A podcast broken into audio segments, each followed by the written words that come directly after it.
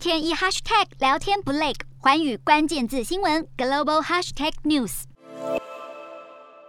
各国政府制裁，加上全球品牌纷纷退出营运，俄罗斯政府为了避免中小型企业不堪制裁和通膨倒闭，宣布开放商家不用经过正式代理商，直接平行输入货品，也就是进口俗称的水货。开放进口水货的产品名单还有待进一步商讨。俄罗斯原先禁止水货，如今宣布开放，反映出国际品牌离开俄罗斯市场对当地零售业的冲击。俄罗斯的年通膨率在三月的最后一周上升了百分之十五点六六，物价飙涨，民生用品大缺货，其中糖的价格上升最为明显。继苹果、微软、麦当劳、福特等家喻户晓的品牌撤出俄罗斯，不少原本决定留下的企业也不敌批评和舆论压力，决定跟进。法国体育用品零售商迪卡侬本周就宣布，因为供应困难，将暂停在俄罗斯活动。一再被乌克兰政府点名的雀巢也宣布暂停对俄罗斯提供绝大多数商品和投资计划。另外，据传俄罗斯将从三月底开始